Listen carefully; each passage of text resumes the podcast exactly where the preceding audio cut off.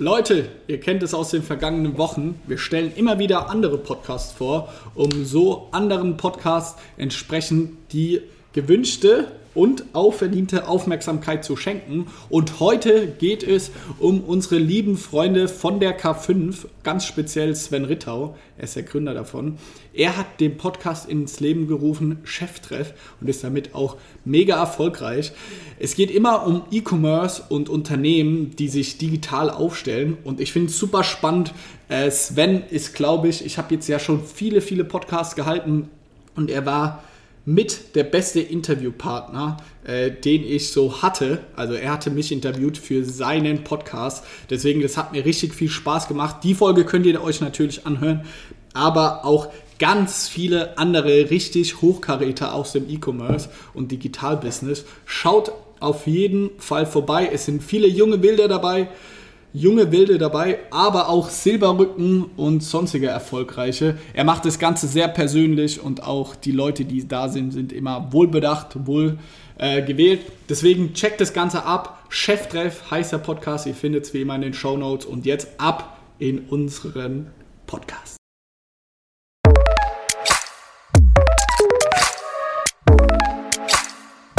Willkommen zum Soxalting Podcast, ob Amazon FBA oder Shopify. Wir liefern dir ehrliche und transparente Insights zum Thema E-Commerce mit Romy, Johannes oder noch besser mit richtig geilen Interviewgästen. Let's go!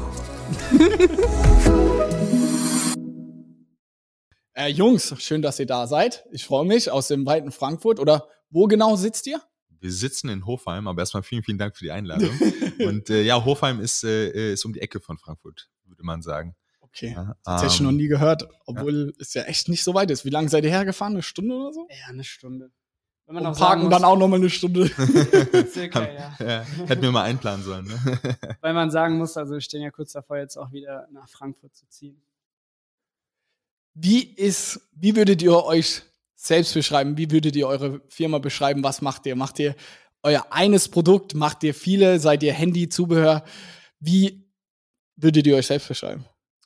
Also ich glaube, wir würden uns am ehesten beschreiben als junges Social Commerce Startup, die mit unserem einen Produktstore, nennen wir ihn einfach mal so, Flapgrip, äh, so den ersten Start eigentlich äh, ja so durchgezogen haben mit einem mit einem eigenen Store und dann alles was dazugehört äh, im Aufbau dazu und äh, sehen uns aber in der Zukunft äh, glaube ich schon als als eine Firma die vielleicht auch noch das ein oder andere Projekt in der Zukunft vielleicht starten wird und weniger jetzt als zukünftigen ja Smartphone Zubehörartikel äh, Marktführer oder ähnliches.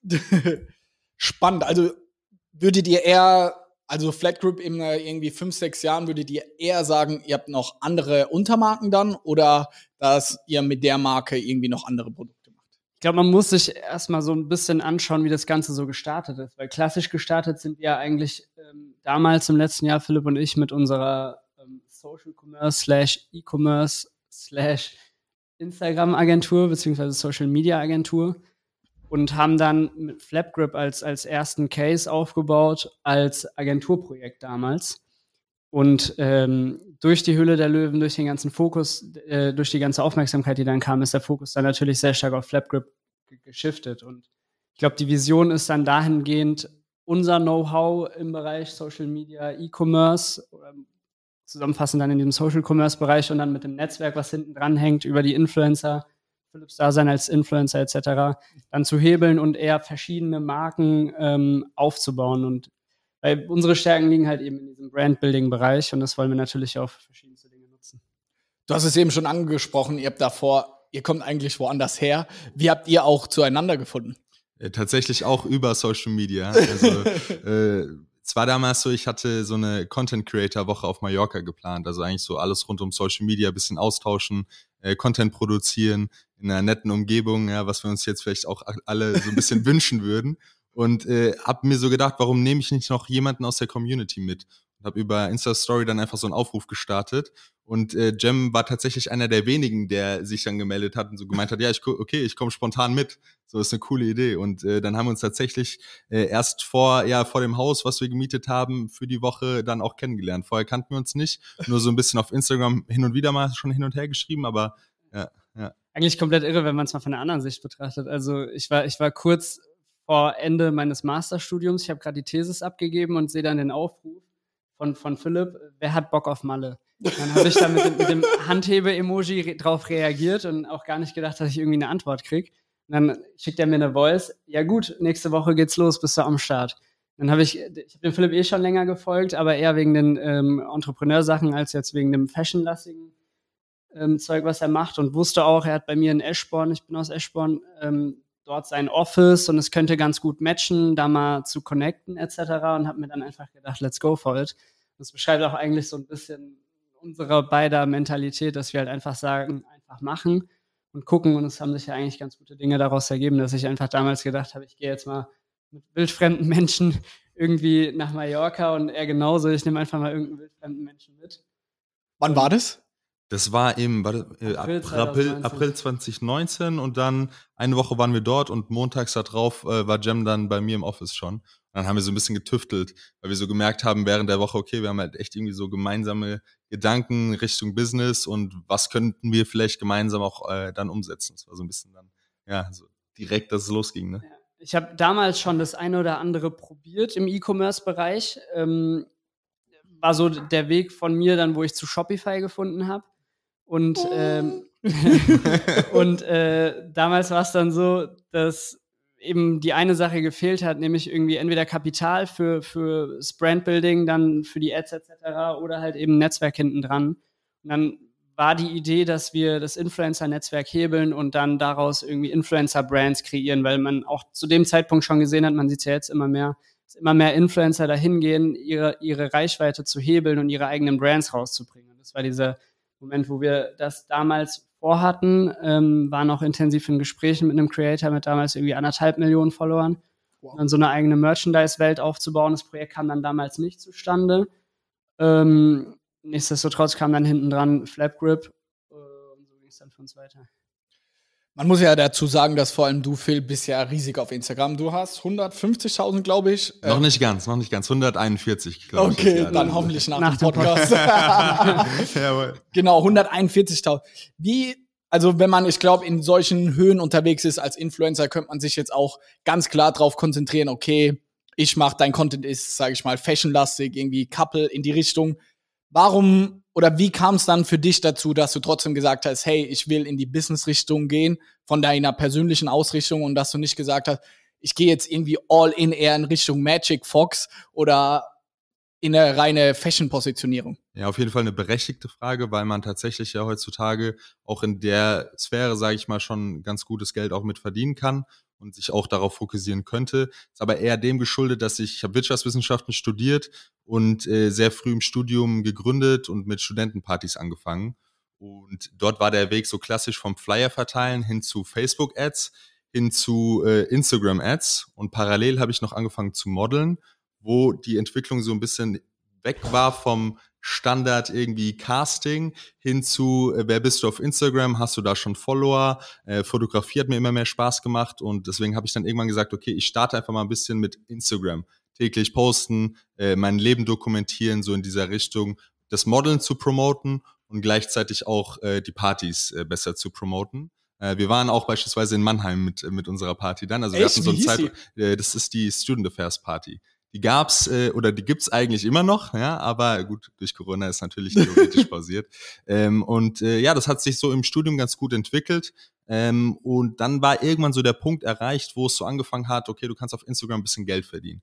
Aber es war jetzt nie mein Ziel, sondern das war immer schon so ein Stück weit ein Katalysator für andere Business-Ideen. Also ich hatte schon immer eher so diesen unternehmerischen Drive und dann kam natürlich dazu, dass man das Influencer-Dasein halt auch schön als Unternehmen aufbauen kann und das zu professionalisieren und so weiter und so fort. Deswegen war es schon immer so das Ziel, eine größere Vision zu haben und jetzt nicht nur der Influencer zu sein, der dann ja nur im, sagen wir mal, im Fashion-Bereich dann so seine Kooperation macht mit Brands, sondern es sollte immer schon ein bisschen größer werden. Seht ihr diesen Social Commerce, dass Influencer wirkliche Marken haben? Ist das für euch so eine der Trends im E-Commerce, wenn ich jetzt äh, drauf schaue, so Paul Ripke zum Beispiel habe ich viel Kontakt. Äh, der ist ja zum Beispiel einer der, der jetzt in Deutschland ist, mit äh, Pari echt im größeren Stil jetzt auch macht. Den beraten wir da auch viel und unterstützen viel. Deswegen habe ich ja auch gute Insights, was auch sehr beeindruckend ist. Ist das auch das, was ihr sagt, so da geht die Reise hin?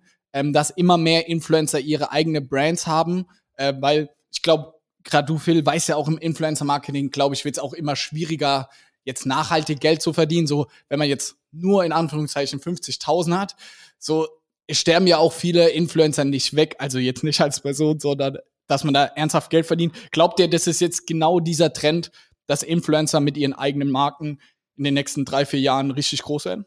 Äh, also ich glaube persönlich ja, weil Influencer-Marketing an sich ist noch sehr, sehr jung und äh, ein professioneller Influencer, der kennt aus den letzten Jahren äh, äh, irgendwie so dieses Spektrum, er hebelt seine Reichweite für Brands und äh, da merkt man natürlich auch, okay, man hat eine gewisse Performance vielleicht dahinter, man hat auch Leidenschaften, die einen wirklich interessieren und das Ganze ist immer mehr professionalisiert in einem Business. Das heißt, der Gedanke von einem Influencer hin zu ich gründe was eigenes, weil ich mich wirklich in einer Nische vielleicht für irgendwas besonders interessiere, das liegt dann schon sehr nahe und äh, wenn man dann noch die Hebel sich überlegt durch, äh, durch Social Commerce, dass man wirklich sagt, okay, man kann hinten dran durch den Katalysator Influencer mit einem guten Team wirklich auch eine Brand aufbauen, schneller als früher, weil man eben persönlich die Reichweite hat, die persönliche Brand äh, äh mit voranstellen kann, dann glaube ich, ist es auf jeden Fall ein Trend, der da noch äh, deutlich weitergeht. Um da mal eine Frage vorwegzureichen, merkt ihr das auch selbst, wenn du jetzt einen Post bei dir machst, dass der krass zieht, also dass er richtig absellt? Ähm, oder ist es dann irgendwann auch so als Gründer, das merke ich so ein bisschen, okay, Johannes ist irgendwie der Snox-Gründer, ich bin viel, viel kleiner so als du, aber ist es jetzt nicht mehr so, wenn ich jetzt irgendwas poste, hey, neue Socken oder eine neue Boxershorts-Farbe, da merke ich jetzt nichts in den Sales. Wie ist es bei euch? Also das war am Anfang stärker so, natürlich, da kamen deutlich mehr Klicks und dann ist es so ein bisschen, wie du es jetzt beschreibst, man ist dann irgendwie, man wird damit assoziiert, äh, man ist halt auch der Flapgrip-Gründer inzwischen und äh, natürlich klicken die Leute immer wieder noch, aber wenn jetzt, wenn wir jetzt sagen, wir eine neue Farbe äh, beim Flapgrip irgendwie droppen, dann äh, glaube ich, wird das äh, nicht zu irgendwie merklichen mehr Sales führen. Also das ist so ein bisschen durch ähm, und bei uns ist natürlich auch so ein bisschen der Punkt, dass man sagt, Influencer-Marketing für unser Produkt in dem Fall ist tatsächlich auch schwierig. Also, dass man halt sagen kann, äh, selbst wenn man jetzt mit einem größeren Influencer zusammenarbeitet, jetzt unabhängig von mir, ähm, ist es so, dass der, der Flap Grip an sich halt ein sehr günstiges Produkt ist. Und viele Influencer nehmen ja wirklich schon sehr, sehr viel Geld, so dass man äh, selbst jetzt bei günstigen Raten dann wirklich eine hohe Conversion braucht. Und die Performance von den meisten Influencern ist halt dann doch nicht so hoch. Also da muss man dann schon genau schauen, wo funktioniert was. Da muss man realistisch bleiben. Was halt auf jeden Fall ein Riesenvorteil ist aber und auch schon die ganze Zeit ein Riesenvorteil war, auch in der Vorbereitung für die Hülle der Löwen etc., ist aber halt eben dieses direkte Feedback aus der Community. Es wird bei dir auch nicht anders sein. Jedes Mal, wenn wir irgendwie was Neues umgesetzt haben auf der Page oder wenn es dann darum ging, Verpackungsdesign und so weiter und so fort, dieses direkte Feedback von Philips Community dazu haben, ist schon ein riesen und halt auch wirklich so dieses Gefühl der Community. Also äh, das muss ja nicht immer der direkte Sale sein und die Aufforderung, kauf jetzt mein Produkt, sondern das ist wirklich, entweder ist es das Feedback, es ist der Support, äh, wenn es um äh, bestimmte Kampagnen geht. Ja, also das ist so, so, so ein anderer Gedanke, der jetzt nicht nur sales-driven ist, äh, der ihm da wirklich auch unterstützt. Ja. Im Netzwerk verstecken sich halt auch immer spannende Leute. Das ist so wie Jam. Jam war irgendwo in meinem Netzwerk drin. Und so haben wir links und rechts jetzt schon äh, bei meinen Followern so spannende Leute gefunden, die uns im Projekt halt weiterhelfen. Das ist halt schon auch sehr cool. Lustigerweise haben wir das auch gerade gemacht, um so Kooperationen zu suchen. Wir haben einfach, das heißt Social Ranks oder so, kennt ihr das Tool? Da kannst du dann in deinen Followern so Filter setzen, okay, die Snox folgen und mehr als 100.000 Follower haben. Haben wir gerade, letzte Woche haben wir dann die Leute angeschrieben, so, wollt ihr nicht irgendwie Produkte von uns haben, weil wir auf einem ganz anderen Scale, wie, de, wie das jetzt bei euch ist, aber gebe ich dir absolut recht, beobachten wir auch so, äh, dass solche Reichweiten und Influencer wird natürlich auch irgendwie so öfters mal schlecht geredet, dass halt irgendwie das so die moderne Welt ist und aber was es auch so ihr beide würdet jetzt hier nicht sitzen, hättest du nicht mit Instagram gestartet und würdest eine Community bauen, was ja auch was super schönes und geiles ist so. Ja, 100 Prozent. Und die Leute geben auch wirklich was zurück. Also zur Ausstrahlung bei Die Hülle der Löwen war es halt wirklich krass, wie der Support war von allen. Also dass sie gesagt haben, nee, ich schick mir das Produkt zu, ich mache gerne Stories. Die Leute haben dann die Show gesehen, supporten uns, taggen uns in den Stories oder posten. Also es so, da merkt man einfach so, das ist ein bisschen mehr als jetzt nur äh, Influencer-Marketing, Influencer, die irgendwie versuchen, mit Brands zu kooperieren, sondern das ist schon wirklich eine, eine spannende Community an sich. Voll.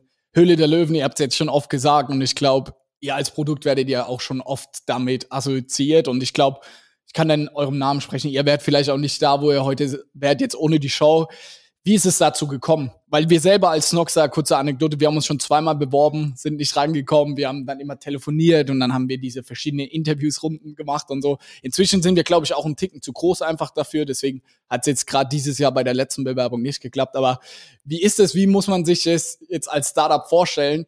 Weil es ja ein enormer Hebel und immer mehr Leute oder immer mehr Unternehmen wollen dahin. Wie kommt man rein oder wie war das zumindest bei euch?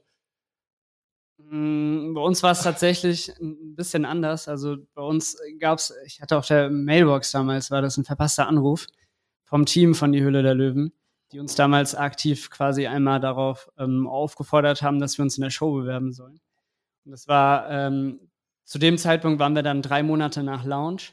Und äh, da hat Wie hat sich das angefühlt? Äh, das, das ist halt dann der Moment, wo man halt einfach eine riesengroße Bestätigung hat, dass man da an was dran ist und dass es richtig ist, was man macht oder man einige Dinge richtig gemacht hat in der letzten Zeit bis hin zum Launch und dann darüber hinaus. Und äh, dann gab es natürlich bei uns den klassischen Bewerbungsprozess. Also wir wurden aufgefordert, dass wir uns bewerben, aber sind dann trotzdem ähm, los und mussten unser Casting-Video drehen, wo dann natürlich geschaut wird, ähm, passt das Produkt in die Show, ist es massentauglich und so weiter und so fort. Passen die Gründer in die Show, äh, gibt es einen Unterhaltungsfaktor und so weiter und so fort. Habt ihr da viel Zeit reingesteckt in dieses Video? Wie muss man sich vorstellen? Sind da, habt ihr da mehrere Drehtage dann gehabt oder habt ihr das irgendwie ganz klassisch mit dem Handy oder weil du jetzt viel mit Fotografie zu tun hattest? Wie seid ihr da konkret vorgegangen?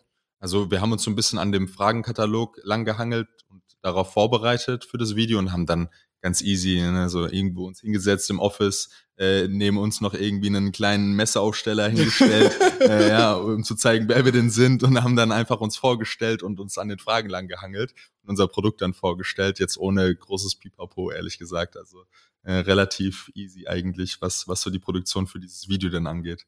Wie war der nächste Step? Video eingereicht und dann? Dann kam tatsächlich irgendwann ähm, die Bestätigung. Ich glaube, es hat gar nicht so lange gedauert, um die drei Wochen. So. Die hattest du zuerst und ich bin dann ins Office rein und du hattest ein, diesen Löwen-Emoji ausgedruckt und bei mir auf den Schreibtisch gelegt. und hat dann auf. Du hast, hast du es nicht aufgenommen sogar? Ja, ich müsste irgendwo mal in, in, in, in der Camera Roll schauen. Ja, also ja. Dieses Video ist. Schon mal ein gutes Reel oder TikTok. Also. Ja, ja. Stimmt, ich habe das dann ausgedruckt und, und dann habe ich ewig gewartet, bis der Phil ins Office kommt. Weil ich innerlich schon so diese Vorfreude hatte, davon zu berichten, dass wir, dass wir angenommen wurden in der Show. Das war schon ein geiler Moment. Auf Aber den Anruf warte ich bis heute. ja, wobei ich mich jetzt gerade frage, warum das, das, also so vom Gefühl her hätte ich gesagt, passt auch super. Ey, ohne da arrogant und eingebildet zu sein, ich habe auch gedacht, so, ey, wir sind ein Massenprodukt, was ihr gesagt habt. Ich glaube, weil wir beide auch Cousins sind, das ist schon irgendwie so. Voll so eine Story, die ja, kann man irgendwie so ein bisschen vermarkten oder das ist jetzt nicht langweilig.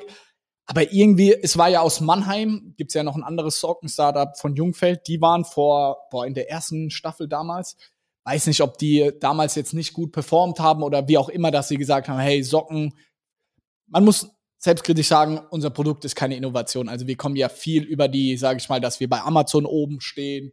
Gute Facebook-Ads kommen wir auch gleich äh, noch drauf so, weil wir gut Branding und Social Commerce verstanden haben. Das ist ja unser USP in dem Sinn und aber unser Produkt an sich ist halt gar keine USPs, also nicht gar keine, aber ihr wisst, glaube ich, was ich meine.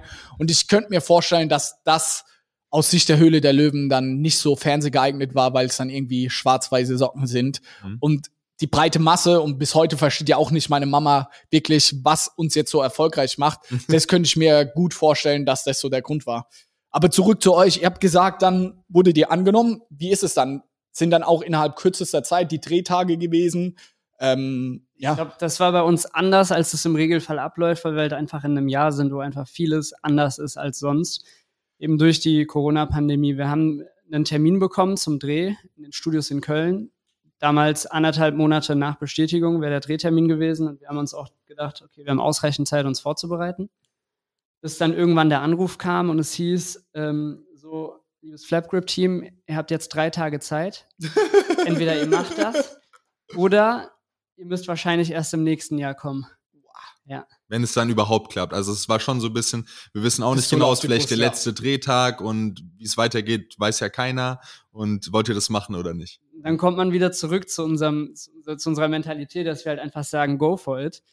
Und haben dann mit drei Tage Vorbereitung äh, wir dann vor die Löwen getreten. Und ich glaube, in diesen drei Tagen haben wir uns echt länger oder mehr mit, mit, mit Bühnenbild und so, so, so lästigen Themen befasst, als eigentlich inhaltlich irgendwie uns groß vorbereiten zu können, aber ich wäre dann trotzdem super.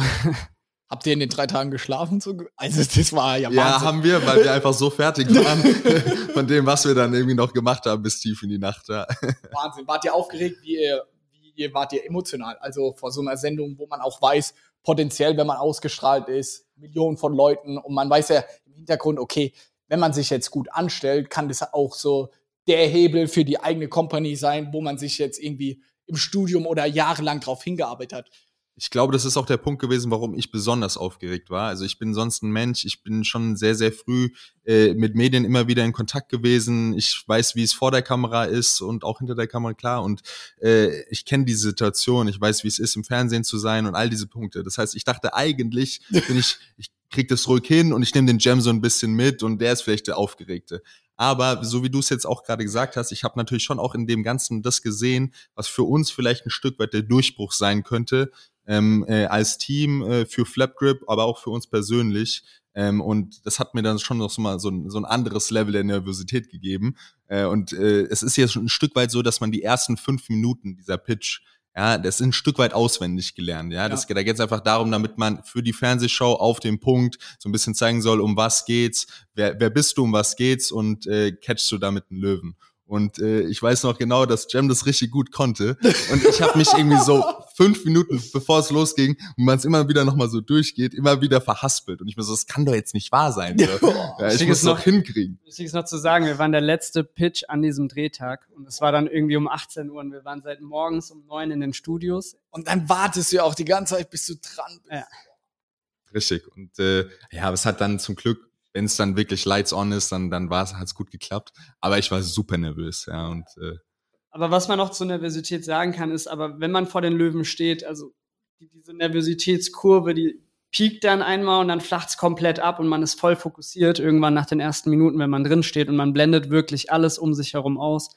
Also Philipp und ich haben keine einzige Kamera wahrgenommen in diesen Studios. Einfach nur die Löwen, uns voll auf, auf den Pitch fokussiert und auf die Fragen der Löwen fokussiert dann fühlt es sich auch nicht mehr an wie eine TV-Show, dann ist es wirklich wie ein Investorengespräch. Also ich meine, dann ist es ein Q&A und man hat Zeit für seine Antwort, so viel Zeit, wie man sich eben nehmen möchte. Und dann fühlt es sich schon echt an, dann ist es ein Gespräch ne? auf Distanz und vielleicht ein bisschen anders noch, weil fünf Investoren gegenüber sitzen, die ja auch in der Konversation sind.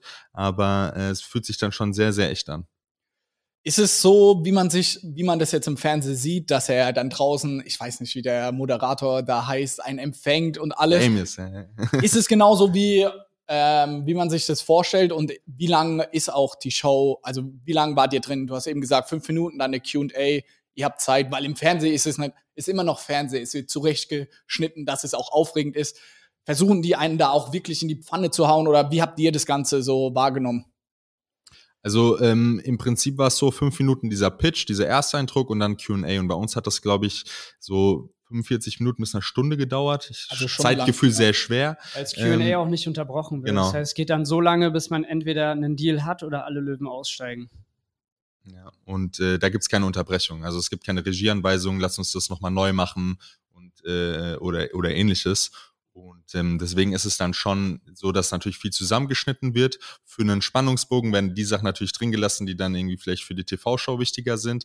Aber das Entscheidende ist ja trotzdem, dass der Deal auf der Basis ist von dem, was alles dann dort passiert ist, zustande kommt. Also da sind wir wieder bei dem, dass es wirklich eine sehr, sehr echte äh, TV-Show dann auch ist. Das Spannende ist halt auch, dass es einfach anders abläuft, als man sich eine TV Show, dann TV-Dreh vorstellt. Also wir sind auch reingegangen und haben gedacht, okay, es wird jetzt hier die Regieanweisung geben und dann wird vielleicht nochmal nachgedreht, wie wir von links reinlaufen und rechts rauslaufen oder sonst was. Aber es gibt gar keine Regieanweisung. Man läuft einfach durch diesen Tunnel, also wie man es in der TV-Show kennt, steht drin und steht so lange drin, bis es entweder heißt, ihr habt einen Deal oder goodbye. Wie war's? Ihr habt ja einen Deal bekommen, aber wie war das für euch auch dann? War man da dann, also du hast schon gesagt, man blendet alle Kameras aus, man ist offen, ehrlich und macht einfach. Aber ist man dann währenddessen, habt ihr gedacht, scheiße, kriegen wir jetzt einen Deal, kriegen wir nicht? Oder wart, wart ihr so im Tunnel und habt gedacht, okay. Es gab ja bei uns noch so ein paar Sondersituationen. Also wir waren ja mitten im Pitch, wo dann ähm, einer der Löwen, Nils Glagau, einen Vorstoß gewagt hat und gesagt hat, stopp, stopp, stopp. Ähm, ich, ich mache euch jetzt ein Angebot. Entweder ihr geht darauf ein, aber wenn ihr die anderen Löwen, Löwen hören wollt, dann bin ich raus. Und dann standen wir da, waren erstmal voll aus dem Konzept gebracht und haben uns überlegt, okay, krass, mutig. mutig, aber irgendwie auch, ähm, das hat uns schon so ein bisschen getriggert, weil, weil so ein Vorstoß erfordert halt eben Mut und das fanden wir cool und es hat irgendwie ein Stück weit zu uns gepasst. Und dann steht man da, Philipp und ich hatten natürlich auch keine Gelegenheit, uns irgendwie abzusprechen, aber irgendwie waren wir beide, also man hat irgendwie gespürt, dass beide sehr neugierig sind und dass wir einfach so eine langfristige Entscheidung nicht so kurzfristig treffen können. Ähm, und, und war noch zu neugierig zu gucken, was die anderen Löwen dazu sagen. Parallel hat man auch in der Situation dann gesehen, während, während die Löwen gemerkt haben, dass wir überlegen, dass Ralf Dümmel, äh, in dem Fall auch unser Wunschlöwe, immer unruhiger wurde auf seinem Stuhl, so wie er halt ist in der TV-Show, bis er dann irgendwann reingerufen hat, das wird nicht euer einziges Angebot bleiben. So nach dem Motto. Und in dem Moment ist bei mir so der Spannungsbogen, also die Aufregung einfach ein Stück weit abgefallen, weil ich gemerkt habe, okay, unser Wunschlöwe hat Interesse an unserem Produkt und an uns. Und das war dann halt echt eine fette Bestätigung. Dann kippt es auch so ein bisschen. Am Anfang ist man natürlich, gibt es überhaupt jemanden, der es spannend findet? Und natürlich, so wie Jim auch gesagt hat, wir hatten halt schon so ein Stück weit auch unseren Wunschlöwen mit, äh, mit Ralf Dümmel. Und äh, in dem Moment, wo man dann da auch so eine Reaktion sieht, dann, dann, dann merkt man, okay, wir befinden uns da weg. Es ist ein guter Weg, den wir da gerade haben. Und äh, jetzt können wir von, von den Löwen ein bisschen was hören. Und jetzt haben wir vielleicht dann mehr als ein Angebot. Und am Ende hatten wir dann drei Angebote äh, und äh, sind dann mit, äh, mit Ralf Dümmel dann gegangen. ja, und äh, vielleicht dann noch ein Punkt dazu, weil, weil der Vorstoß von Nils so ein Stück weit auch äh, unter den Löwen so ein bisschen Diskussion natürlich gesorgt hat, weil du den anderen natürlich dann die Chance nimmst, in, der, in dieser Kürze, äh, wo man sich präsentiert, die Löwen sich präsentieren und dann schauen muss, okay, man geht wirklich eine Entscheidung ein, die vielleicht das ganze Leben umstellt. Ja? Und deswegen haben wir auch gesagt, okay, wir hören uns erstmal alles an. Ja, ich weiß nicht, guckt ihr auf Shark Tank aus den USA? Ja. Da ist es ja ganz oft so. Da sagen die ja ganz oft so, entweder jetzt oder gar nicht. Und die sind ja da auch radikal. Deswegen, ich finde schon gut, dass in Deutschland jetzt, dass es ein bisschen gesittigter abläuft. Aber als Unterhaltungsfaktor, ich habe ja eure Show gesehen, war geil. Also da hast du richtig mitgefiebert und es war aufregend. Wie ging es danach? Ihr habt gesagt, Ralf Dümmel hat ja dann zugeschlagen in dem Sinne. Äh, wie ging es dann weiter? Habt äh, man hat ja dann auch viel zu besprechen, äh, Due Diligence und alles zu machen. Ist es dann direkt am nächsten Tag, wenn es 18 Uhr war, oder lassen die sich dann auch nochmal zwei, drei Wochen Zeit? Wie, wie ging das dann danach? Weil die Sendung wird ja auch relativ schnell ausgestrahlt und ihr müsst dann ja auch produzieren und ich stelle mir das wahnsinnig vor. Also der Online-Shop muss irgendwie ready gemacht werden, Facebook-Ads und alles drum und dran. Wie waren die Steps dann nach dem Deal? Weil dann fängt ja die richtige Arbeit erst so brutal an. Ja, absolut. Also wir saßen direkt danach, saßen wir natürlich zusammen, haben uns alle so ein bisschen gefeiert, ja, äh, sind nach Hause gefahren, haben laut Musik im Auto gehört und äh, hatten dann den Termin äh, zwei Wochen später mit Ralf und äh, ja seinem gesamten Team aus jedem Resort äh, dann in, in Hamburg äh, beziehungsweise Stapelfeld, wo er sitzt. Und dort wurde dann die ganze Due Diligence gemacht und wir sind nochmal alles durchgegangen und so weiter und so fort. Ja, und dort wurde dann auch der Deal besiegelt. Ja, also das ist ja dann nochmal was anderes, wenn man dann wirklich das äh, im Detail dann ausarbeitet. Und ich finde das auch sehr wichtig, weil in, in der Hülle der Löwen wird es dann manchmal so dargestellt, dass der Deal ist in der, in der Hülle gemacht und dann äh, gibt immer wieder auch diese Stories, danach ist er geplatzt. Und ja. ich denke eher, das ist was Positives, weil es macht einfach Sinn. Ja. Es gibt ja entweder von der Gründerseite dann wieder, äh, dass es dann doch nicht passt oder auch von Investorenseite. Und die Show ist dann trotzdem ein Ticken anders, als jetzt ein, ein klassischer Investorendeal einfach abzulaufen hat. Und du musst diese Due Diligence machen. Also in einer Stunde kannst du halt einfach nicht genug rausfinden, passt das jetzt alles oder nicht. Ja, aber so war es dann, so saßen wir zusammen und dann, wie du sagst, also dann ging es darum, wie ist jetzt die Planung konkret auf den Punkt für die Ausstrahlung, die auch nicht garantiert ist, auch nicht mit Deal. Das muss man immer im Hinterkopf behalten. Das äh, gibt auch da immer wieder äh, das Szenario, dass du nicht in der Show bist, selbst wenn du einen Deal hast. Und damit äh, äh hatten wir immer wieder emotional so ein paar Themen, dass du halt einfach nicht weißt, wie sicher ist das alles. Du musst vorplanen, Wahnsinn. vorfinanzieren, äh, bis auf den Punkt da sein und bereitest dich eben darauf vor. Und das waren dann so die Monate von ja dann Ende März bis äh, Ende August, wo dann äh, der Ausstrahlungstermin war. Weißt ja auch bis ähm, auf einen Monat hin, weißt du eigentlich nicht, wann genau dein Ausstrahlungstermin das ist so Wahnsinn. Du hast gerade gesagt, mit Warenvorfinanzierung, so, du musst ja für Hunderttausende von Euro Ware bestellen und dann weißt, wenn du den nicht ausgestrahlt bekommst, dann ist man ja am Arsch. Ja. Wobei man sagen muss, dass die prozentuale Wahrscheinlichkeit, wenn man einen Deal hat, ausgestrahlt zu werden, schon höher ist. Es kommt auch vor. Wisst ihr da, wie viel Prozent rein rechnerisch das ist? Das, das wissen wir nicht, weil wir ja auch nicht genau wissen, wie viele Pitches sind dann ja. wirklich in der, äh, in der Drehphase dann wirklich auch dabei und wie viele würden dann gestrichen werden. Also. Ja. Aber es kommt auch vor. Also es kommt auch vor, dass Startups dann einen Deal haben ähm, und dann trotzdem nicht ausgestrahlt werden. Ja. Oder dass es vorgezogen ist. Wir waren jetzt auch in der ersten, äh, äh, äh in der ersten Folge ähm, der, wie viele Deal waren wir? Der zweite oder dritte? Ich weiß gar nicht. Der dritte Deal, so. Und es hätte ja auch sein können, dass es äh, nicht gepasst hätte zu dem Tag, dass wir irgendwie ein paar Wochen später hätten ausgestrahlt werden müssen, weil uns genau diese zwei Wochen gefehlt hätten. Ja, also es war schon sehr knapp bei uns. Wie habt ihr dann die Planung gemacht? Habt ihr dann gesagt, okay, ab der ersten Folge sind wir einfach ready fürs Maximum oder? Genau. Genau. Also wir haben uns dann einfach die Deadline gesetzt, dass die erste Folge, wenn wir dort ausgestrahlt werden, äh, da müssen wir on point sein, von allen Seiten. Ich habe das auch einmal mitgemacht. Äh, eine unserer Beratungskundinnen ist Strong Fitness. Die machen so Fitnesskosmetik. Die waren vor, ich glaube, letztes Jahr oder vor zwei Jahren ähm, waren die in der Show. Da haben wir das mal hautnah auch miterlebt. Wie wahnsinnig es ist. Da waren wir, wir haben nämlich den Shop von ihr ready gemacht quasi und das Amazon für den Deal, äh, weil sie äh, war in der Show, hat aber keinen Deal bekommen oder wollte keinen, so besser gesagt. Und dann war das aber auch die ganze Zeit. Sie war dann in der Show, ist dann zurückgekommen, hat gesagt, wir müssen jetzt alles ready machen. Und dann war auch so das Team, ja, kommen wir überhaupt? Sie so, nein, wir haben keinen Plan. Und sie hatte auch Glück. Dann kam irgendwann dieser Anruf, okay, in so und so viel Tagen, Wochen oder so kommt die Show und dann geht's dann noch mal richtig los. dann ist, hat man auch gemerkt, dass sie brutal erleichtert war, was ich verstehen kann, weil wenn dieser Anruf nicht kommt oder die ist, dass du nicht ausgestrahlt wirst, da, das ist halt echt ein Problem. Also sehr undankbar dann irgendwo. Deswegen sieht man auch immer wieder Startups, bei denen man dann am Ausstrahlungsabend auf die Website geht und der Shop ist down. Und was natürlich auch klar ist, ist, dass man ähm, während der Ausstrahlung den meisten Umsatz macht. Und wenn dann der Shop down ist, entgeht einem halt, halt wirklich wahres Geld an der Stelle. Und ähm, es hängt halt einfach damit zusammen, dass man echt sehr, sehr kurzfristig Bescheid kriegt. Und manche gehen dann eben dieses Commitment nicht ein. Man muss sich halt eben vorher committen, ob man plant, ausgestrahlt zu werden. Ähm, und, und entweder es passiert oder es passiert nicht. Hat der Ralf euch da gut supportet, dass er dann gesagt hat, so, ey, ich stecke euch den Rücken. Hattet ihr einen Plan B, wenn ihr nicht ausgestrahlt werdet? Habt ihr dann gesagt, okay, dann haben wir halt Ware für die nächsten ein, zwei Jahre? Oder wie, wie ist es unternehmerisch? Wir haben eher darauf vertraut, dass Ralf uns den Rücken gestärkt hat und gesagt hat, ihr werdet auf jeden Fall ausgestrahlt, wir kriegen das hin, okay, wird laufen, vertraut da drauf und so weiter. Also wir, wir sind schon eher so vom positiven Szenario einfach ausgegangen und haben uns darauf fokussiert. Also den Plan B ohne Ausstrahlung, was dann passiert wäre, äh, den haben wir so dann eigentlich gar nicht durchgespielt. Ne? Das haben wir gar nicht zugelassen.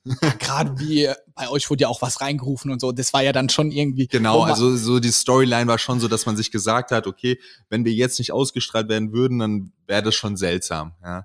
Deswegen haben wir das, das war dann gar nicht so dieses Hauptproblem, sondern die Hauptprobleme waren halt wirklich in dem, was wir irgendwie uns vorgenommen haben, wie sind wir on point, was bedeutet das, wie kalkuliert man sowas überhaupt?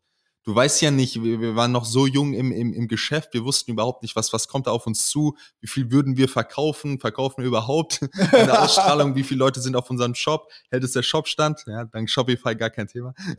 Aber äh, ja, also das sind halt wirklich tausend Fragen gewesen, die du da, wo du keine Antworten erstmal bekommst. Das war auch so mit meine größte Sorge, dass es halt einfach floppt, weil klar, dieser Ausstrahlungsabend ist einfach super wichtig und, und die Menge, die du an dem Ausstrahlungsabend machst, ähm, ist auch für das restliche Jahr dann natürlich entscheidend, zeigt halt auch, wie kommt das Produkt im Markt an.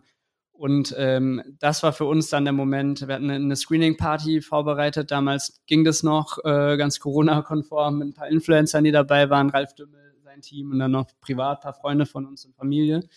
Ähm, und dann parallel zu sehen, wie die, wie die Bestellungen da im Shop reinkommen. Und Habt ihr dieses Shopify Live-Ding gemacht, wo man dann diese drei Balken sieht, wie viel gerade im Checkout sind, wie viel gekauft Wir haben es auf unseren äh, Smartphones haben wir es beobachtet. Wir haben es jetzt nicht für alle öffentlich gemacht. Aber wir haben auf jeden Fall davon auch immer fleißig Screenshots gemacht. Ja, also die, die aktiven Warenkörbe und die Besucher, die, die gleichzeitig im Store unterwegs waren, waren halt echt krass. Also es waren irgendwie über 45.000 Leute gleichzeitig im Store unterwegs. Wenn man sich das mal vorstellt, also es ist eigentlich wie eine kleine Kleinstadt so. Wahnsinn, oder? So Zahlen. Wie, wie ging es euch an dem Abend? War es so Goldgräberstimmung? Ich weiß noch, Felix und ich, wir hatten auch so, als wir unsere ersten so größeren Amazon-Deals hatten, das kann man nicht mit so einem Volumen vergleichen, aber da waren wir auch immer so, es gibt so eine Amazon-App auch, wo du so deine Sales aktualisierst. Ey, ich konnte nicht schlafen, gell? Ich habe immer wieder aktualisiert und es ist so, ey, man fühlt sich irgendwie so unbesiegbar und denkt so, geil, Alter, ey, endlich zahlt sich diese ganze harte Arbeit seit einem halben Jahr, Jahr zahlt sich aus. Wie war das für euch emotional an dem Abend? Vollkommen surreal. Also ich, ich, ich habe das dann auch, so wie du, ich habe es immer aktualisiert. Ich konnte diese Zahl gar nicht glauben. So, so hä, was geht hier ab? Und auch die, in den Tagen danach. Aber so ein Stück weit war es auch so, und das, das schwingt auch so ein bisschen mit, die Realität holt dich halt schnell ein. Weil viele Sales bedeutet auch äh, viel dann hinten dran. Und wir haben halt tatsächlich, das machen nicht so viele Startups, aber wir haben halt selbst gepackt. Ja, und wir sind am nächsten Tag von der Ausstrahlungsparty wirklich, also wir waren auch überall in den Medien und überall verkatert, direkt ins Office und äh, haben mit dem Team, äh, was wir uns organisiert hatten, dann angefangen zu packen. Wie und dann haben wir eigentlich, musstet ihr da machen? Ich, wie, wie viele waren es dann initial? Also irgendwie. 12.000 ja. in den ersten 24 Stunden. Und wie viele Leute habt ihr, wie viel wart ihr dann zum Verfahren? Ich glaube im Peak irgendwie 15 Leute oder sowas. Family und Friends, die uns damit geholfen haben, am Ausstrahlungsabend am Tag danach dann zu packen. Ja, aber es war dann halt nicht nur der Tag danach. Also es ging ja jetzt echt dann, also es ging ja dann weiter. Also du, du verkaufst ja auch überproportional viel immer noch weiter, weil wir hatten noch eine extrem hohe mediale Aufmerksamkeit. Ähm, das war mal ein Zitat von vom äh, Dümmel-Team, äh, dass wir mit das Startup waren mit den meisten Presseartikeln die es bisher gab. Und äh, das merkst du natürlich. Es reißt dann nicht ab. Die Leute wollen, äh, die zerren an dir, sie wollen dich interviewen, sie wollen was hören. Und das schlägt sich natürlich alles weiter in der Performance dann nieder. Also es, es ging halt dann immer, immer weiter. Ja, und wir mussten dann so gefühlt gegen ankämpfen, dass wir Herr werden im Fulfillment. Das war echt ein bisschen crazy, weil man sich so denkt, so, okay, das hätten wir vielleicht auch gerne vorher abgegeben. Aber wir haben so diese gesamte Erfahrung mitgenommen, glaube ich. Das passt irgendwie auch zum, zum Tag. Wir waren heute bei unserem Fulfillment-Dienstleister ja. nochmal noch mal bei einer Führung dabei, etc. Und, und äh, wenn man halt rückblickend betrachtet, auch falls jetzt jemand den Podcast hört, der irgendwie in, plant, in die Hülle der Löwen zu gehen oder dann dort ausgestrahlt wird, würde ich halt schon empfehlen, dass man sich überlegt, wie man das Fulfillment gestemmt kriegt und dass man gegebenenfalls doch mit einem Fulfillment-Dienstleister geht, weil man halt dann echt viel früher ins, ins strategische wieder einsteigen kann und dann auch die ganzen Chancen nutzen kann, die auf einen, äh, die an einen herangetragen werden. Also meine Inbox war am nächsten Tag mega voll. Ich glaube, Philipp, Philipp so oder so. Ich, ich habe Wochen plus. gebraucht, um, äh, um aus 99 plus in meinen DMs rauszukommen. das ist echt crazy. Aber selbst ich, und bei mir ist es halt nicht Standard, dass ich da irgendwie 99 plus Anfragen habe. Ähm, und auf dem Brand-Account war das so oder so die ganze Zeit. Was haben die Leute geschrieben? Also einfach super positiv, so, ey, geil, Jungs, ich kenne euch irgendwie noch von früher und so, jetzt seid ihr im Fernsehen oder wie war die Resonanz? Ja, ja, also ganz, klar, ganz, ganz viele Glückwünsche und ich, also es ist so wie Geburtstag jeden Tag für mehrere Wochen. so, so, so, ein bisschen war es und es hat schon sehr, sehr gut angefühlt. Das ist das Zitat schon, des Podcasts. ja, also es war schon sehr, sehr schön, das muss man schon sagen. Crazy. Äh, wie war Ralf da? Hat er euch nicht unterstützt oder hat er schon gesagt, Jungs, macht auf keinen Fall das Fulfillment, weil äh, äh, Jetzt so, ich habe jetzt auch irgendwie viereinhalb Jahre E-Commerce auf dem Buckel, wir haben auch unser eigenes Lager. Aber ich krieg da Gänsehaut, wenn ich höre, dass ihr Höhle der Löwen Sachen selber verpacken muss. Also das ist ja, Wahnsinn. Auch die Systeme und so. Also, das ist Warenwirtschaft oder ich weiß nicht, wie ihr das dann gemacht habt mit so ZenCloud oder wie habt ihr. Das Ding ist, wir haben drei. Das wolltest du kurz, ne? Genau. der, der Philipp drückt immer auf die Budgetbremse, wenn ich neue Tools haben will. Das, das Ding ist, ähm, wir haben drei Wochen vor Ausstrahlung ein ERP-System erst implementiert. So, und dann haben wir den Fulfillment-Prozess irgendwie in der letzten Woche noch mit final aufgebaut, mit Etikettendrucker Drucker und so weiter, alles, was dazugehört. Ähm, und hatten dann dementsprechend auch die Herausforderungen, die wir hatten. Saßen teilweise da bis nachts um zwei, haben Labels gedruckt. Ja. Einfach nur, dass wir diese, diese Labels aus, aus dem, aus dem ERP-System rauskriegen. Zwei Tage vor Ausstrahlung noch den Warenkorb komplett umkodiert und so weiter und so fort. Also war alles echt sehr knapp getaktet, aber wir haben es dann trotzdem irgendwie gewuppt. Und auf deine Frage von Ralfs Team, also es stand uns ja frei. Also das ist so, äh, du setzt dich natürlich hin, man bespricht diese Probleme. Wir haben in dem Moment aber gesagt, okay, wir wollen halt so dieses volle Learning Package auch mitnehmen und das auch mit durchziehen. Und dann ist es auch cool, dass man dann die Freiheit hat, dass dann auch gesagt wird, okay, es wird schwer, aber wir vertrauen euch das an, macht das mal. So, und das fand ich dann, und das ist auch durch die Bank weg so. Also die Lernkurve, äh, dank Ralf und seinem Team, äh, alles, was da hinten dran steht noch, das ist für uns halt auch wirklich das, was, was dann am Ende vielleicht noch mit das Wichtigste war dieses Jahr. Also äh, was man da mitgenommen hat, ist schon sehr, sehr cool. Und falls es irgendwie ein bisschen prozesslastig tiefer gedacht, ähm, hatten wir halt den Vorteil, dass wir vorpacken konnten, weil wir dann ähm, aus dem ERP-System ähm, die Artikel bzw. die Labels nach SKUs vorsortiert rausgespuckt haben. Und dann hatten wir beispielsweise einzelne schwarze Flapgrips bereits in der Kiste vorgepackt und dann laufen, einer hat die, die, die Flapgrip, äh, vorgepackten Flapgrips auf den Tisch gepackt, der andere hat die Labels draufgeklebt und dann rein in den Postwagen und täglich kam dann. Wie war die prozentuale Sales-Verteilung, wenn ihr sagen würdet, okay, wie wichtig ist der erste Tag, aber dann, wie du gesagt hast, durch die ganze Presse etc. auch die äh, nächsten, keine Ahnung, ein, zwei, drei Wochen? Also wie viel Prozent macht der erste Tag dann trotzdem 50 Prozent des Umsatzes und dann die weiteren Tage, keine Ahnung, so fünf? Oder wie könnt ihr, könnt ihr dazu was sagen? Also in Stückzahlen betrachtet ist es halt so, es gibt halt Erfahrungswerte, die wir zum Glück hatten durch unseren Investor. Und ähm, Erfahrungswerte zeigen, und so war es dann auch bei uns ein Stück weit, bei uns war es sogar ein Ticken besser als die Erfahrungswerte, nämlich dass es sich pro Tag halbiert. Und okay. das Ganze zieht sich dann durch, bis man dann so ein Plateau er erreicht. Und das, das, Plateau, das hat bei uns irgendwie, wie lange hat es gedauert? Es hat relativ lange gedauert. Ja, weil wir es echt lange auf einem echt hohen Niveau halten konnten. Es wird halt immer weiter verlängert durch, da kommen wir ja auch noch drauf, durch die äh, Social Media Kampagnen, äh, Influencer, die uns unterstützt haben, Medien, die wieder dazugekommen sind. Das heißt, es wird dann schon immer noch so ein bisschen weiter gepusht, sodass es dieses Halbieren irgendwann äh, äh nicht mehr das Halbieren war und das, das Plateau sich erst sehr, sehr spät gefunden hat. Äh, von dem ausgehen man dann wieder leicht wachsen kann. Wie habt ihr es jetzt, kommen wir mal tiefer in die E-Commerce-Themen und die Ads-Themen, wie habt ihr es gemacht äh, an dem Tag ähm, mit Social Ads etc.? Wie war eure Strategie? Ihr habt, habt ihr versucht, an diesem Tag einen riesengroßen Knall zu machen, dass möglichst viel in eurem Netzwerk, alles, was ihr machen könnt, alle Influencer zu dem Tag dann irgendwie noch vielleicht geil emotional, ey, ja, komm, go for it, die zwei Jungs kenne ich. Wie war eure Strategie dahinter? Eigentlich genauso. Also wir haben wirklich versucht, weil wir uns diesen Tag so groß vorgestellt haben, dass wir auch gesagt haben, okay, von jeder Seite soll an dem Tag das Möglichste getan werden, um so laut wie möglich in die Welt zu schreien, Flapgrip ist hier. So, und äh, deswegen haben wir auch von der Social Media Kampagne an den ersten äh, Tagen am meisten Geld ausgegeben, einfach um möglichst äh, viel zu durchdringen. Facebook Ads, mit, oder? Ja, Facebook Ads, also mit primär wirklich auch Instagram. Also wenn man da die Aufteilung sieht, deutlich mehr auf Instagram-Seite. Aber auch Google. Genau. Ja, und auch Google? Okay. Wobei man mit Google natürlich die Herausforderung hat, dass Amazon sehr, sehr viel ähm, schaltet oder auch die, die, die Marktplätze. Also unser Produkt ist auch in verschiedenen Marktplätzen gelistet, sei es jetzt Otto, Real und so weiter und so fort. Und, und die haben halt auch wirklich zum Ausstrahlungstag sehr hohe Budgets und man konkurriert dann quasi gegen seine eigenen Listings im Shop oder ähm, im eigenen Shop dann. Okay, da will ich näher drauf eingehen. Wie habt ihr dann da die Strategie gewählt? Also Genau das ist ja auch bei uns das Problem. Wir haben auch eine Omni-Online-Strategie, also auf alle Marktplätze. Genau der Pain, was du gesagt hast. Hey, wir verkaufen jetzt bei Otto. Otto fängt jetzt an, auch aufs Keyword Snox viel Google Shopping und alles zu schalten.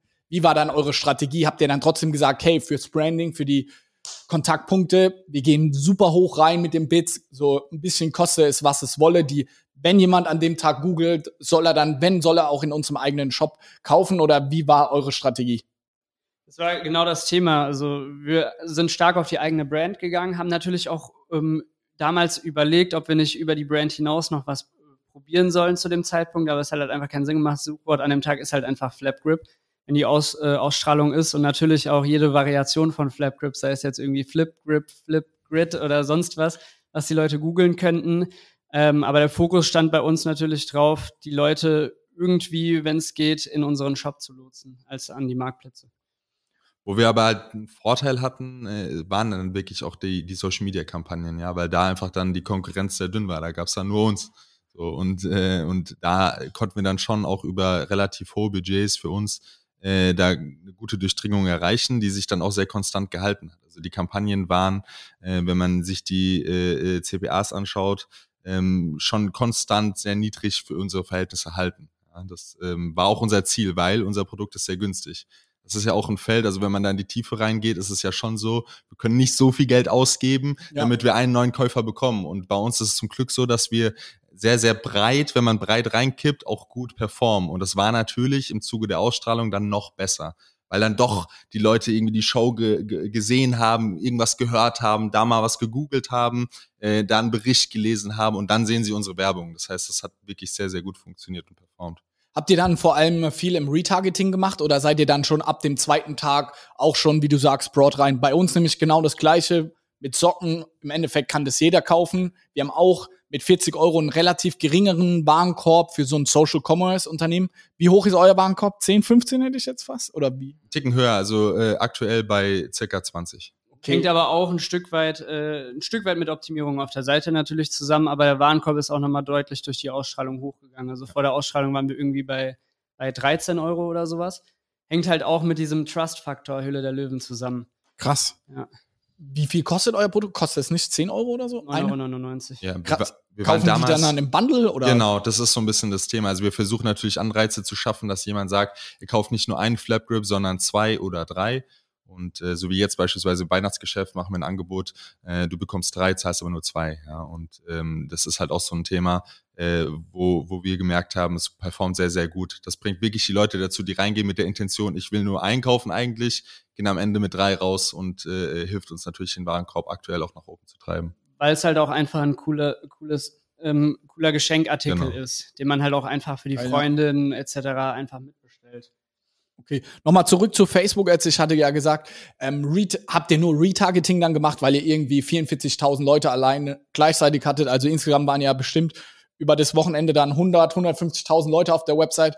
Seid ihr dann nur im Retargeting gewesen oder habt ihr dann trotzdem gesagt, okay, go for it, irgendwie trotzdem äh, auch Neukundengewinnung quasi, also irgendwie äh, ja. Also das Ziel war, so wie du es vorhin schon ein bisschen beschrieben hattest, so viel Buzz zu erzeugen, wie es, wie es irgendwie möglich ist. Und wir haben halt auch echt den Vorteil, dass, dass unsere Top-Kampagnen, wenn man sich das irgendwie in so einem dreistufigen Funnel, Funnel vorstellt, echt gut performen. Und wir haben ähm, natürlich auch Retargeting gefahren, ähm, haben aber auch echt viel in den Top-Funnel reingekippt und geguckt, dass wir einfach auf, auf Instagram, Facebook, aber auch auf TikTok so viele Leute wie möglich erreichen. Okay, habt ihr auch TikTok-Ads an dem Tag geschaltet dann? Mhm. Auf Conversions? Ja. Hat es geklappt? Das ist sehr volatil einfach. Also ja. TikTok, äh, wir hatten mal den Einstieg gemacht, äh, da, da war das irgendwie super, so für ein paar Tage und dann wieder gar nicht. Und äh, das ist wirklich so, das, das hat überhaupt keine Konstanz aktuell für uns, wo wir merken, okay, das, das braucht vielleicht noch ein bisschen Zeit, vielleicht auch der, auf der Seite von TikTok, dass das Ganze noch ein bisschen besser funktioniert von den Systemen ähm, oder auch von der Bereitschaft der Leute äh, zu interagieren dann für Conversions. Ich glaube, ich glaube, der Algorithmus von TikTok braucht auch einfach noch ein bisschen mehr Reife, um rauszufiltern. So, wenn man sich das Ganze in Töpfen vorstellt, welcher Topf äh, an Usern sind diejenigen, die einfach ready sind, ähm, zu konvertieren, zu einem Sale zu konvertieren. Und, und da ist, glaube ich, TikTok jetzt noch nicht so weit wie natürlich Facebook jetzt mit wie vielen Jahren Erfahrung im Vergleich. Ich glaube, TikTok sind irgendwie drei Jahre oder so mittlerweile. Aber bei Facebook ist ja seit etlichen Jahren da im Adspace schon, schon dabei und hat halt eben eine bessere Datenqualität da an der Stelle. Was uns dann, und wenn man dann zurückkommt zum, sagen wir jetzt mal, dem Low Funnel, äh, dass man irgendwie versucht, äh, günstige Klicks äh, von TikTokern äh, oder von TikTok-Usern einzukaufen und dann wieder zu retargeten über, über Facebook, äh, funktioniert bei uns auch nur bedingt, weil es dann zu teuer wird in der Gesamtconversion. Also ja. da sind wir wieder bei dem Punkt, wo einfach unser Produkt dann ein Ticken zu günstig ist. Da sind wir dann natürlich schon ein bisschen abhängig, dass äh, Top-Funnels direkt konvertieren. Absolut. Wie habt ihr es geschafft von der Attribution? Ihr wart ja viel in der Presse etc. Und dann habt ihr natürlich trotzdem in Facebook, du hast selber gesagt, hattet ihr wahrscheinlich richtig geile ROAS-Werte und es war beeindruckend, aber ihr wusstet ja dann nicht, okay, wie viel lag jetzt irgendwie an der Show, an dem Bild-Presseartikel und sonst was und wie viel jetzt an der reinen Facebook-Ad. Wie, wie war das jetzt mal wirklich aus Hardcore-Performance-Marketing-Sicht? Habt ihr trotzdem gesagt, okay, alles was über ROAS drei, vier, wie auch immer ist, skalieren wir trotzdem oder habt ihr dann gesagt, gerade in dieser Phase, wo auch medial viel ist, sind wir, sind unsere Ansprüche an den ROAS vielleicht noch höher, weil auch viel anders attribuiert wird? Nee, da haben wir es genauso, wie du es jetzt auch schon beschrieben hast, einfach gesagt, okay, wir haben irgendwie so ein Minimumziel, wir ziehen diese Kampagnen dann auch äh, durch und äh, äh versuchen jetzt nicht irgendwie ROAS-Maximierung wirklich anzustreben, zu gucken, dass nur die weiter zu performen zu lassen, die wirklich an der Spitze dann irgendwie sind, sondern das ist dann wirklich eine Mischkalkulation ja. auch. Es ist teilweise dann auch schwer auseinanderzuhalten, Attribution und dann haben wir einfach gesagt, okay, gib ihm und dann sammeln wir die Daten und gucken, bewerten es dann mal ein paar Wochen später, wenn sich alles ein bisschen normalisiert hat, wo stehen wir dann wirklich und was sind dann unsere ROAS-Ziele und was macht dann Sinn, was nicht. Dass wir dann auch irgendwann ähm, zeitweise out of stock waren. Ich wollte gerade sagen, wir haben noch gar nicht über Lagerbestand gesprochen, also das wäre bei uns das schon Das kam ja auch noch dazu und dann äh, gab es irgendwie ein paar Tage, wo wir out of stock waren, dann gab es nochmal einen Lieferverzug etc. Und dann natürlich laufend, ähm, ist halt so eine Sache immer dieses, wenn man zeitweise out of stock ist, wo man dann immer überlegt, soll man jetzt irgendwie Überbestellungen zulassen Ja. oder soll man die nicht zulassen, weil man nicht genau weiß, wann jetzt wieder Ich weiß Ware genau, wie ihr reinkommt? euch fühlt.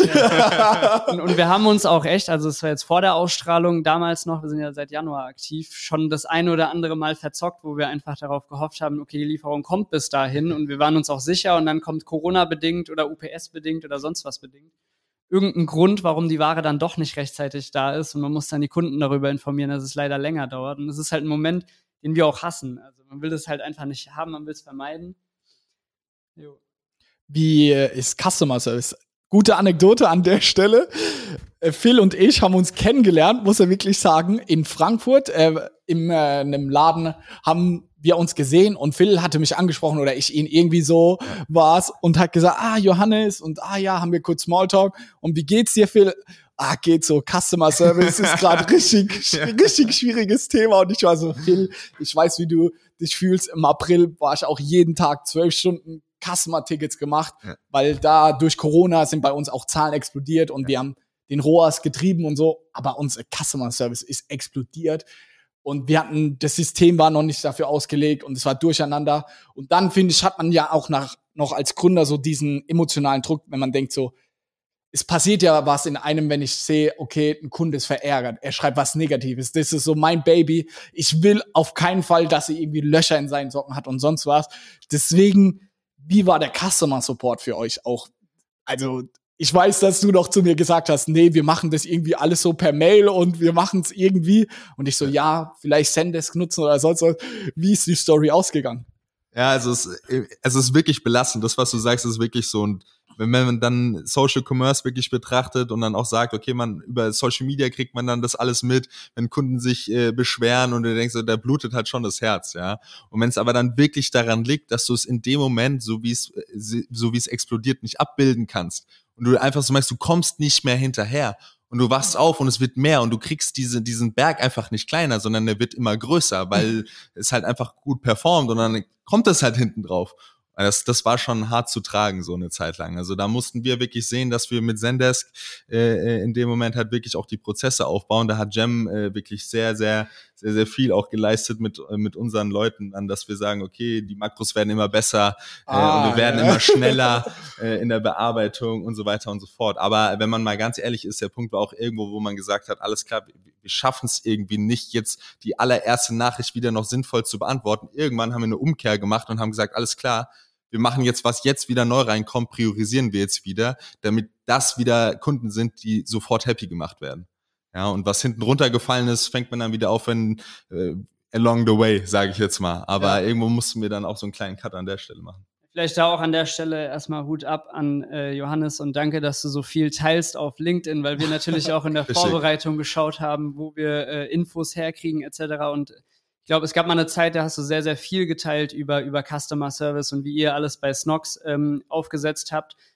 Mit Zendesk, mit den Makros, mit den Optimierungen, die dahinter kamen, etc. Und ich habe damals irgendwann, als ich das alles bei uns aufgesetzt habe, habe ich irgendwann einfach mal runtergescrollt und eine STRGF bei dir so Steuerung F nach Zendesk geguckt und nach Customer Support geguckt Geil. und geguckt, wie ich irgendwie von den Learnings profitieren kann und habe ja dann auch nochmal, ich glaube, mit dem Basti aus seinem Team Ja, mich ausgetauscht ähm, über über ähm, Zendesk-Implementierung, über eure Learnings und so weiter und so fort. Und ich glaube, eine Sache, die bei uns sehr, sehr viel geholfen hat, war im Voraus so viele Makros wie möglich zu erstellen und dann aber auch so. Ticket-Kategorien anzulegen und dann auch ähm, jedes Ticket, wenn es geht, automatisiert mit einem Root Cause zu versehen, um dann im Nachhinein, das war halt mir sehr wichtig, um im Nachhinein dann auch Analysen zu fahren, warum kontaktieren überhaupt unsere, warum werden wir überhaupt kontaktiert vom, vom, vom Kunden.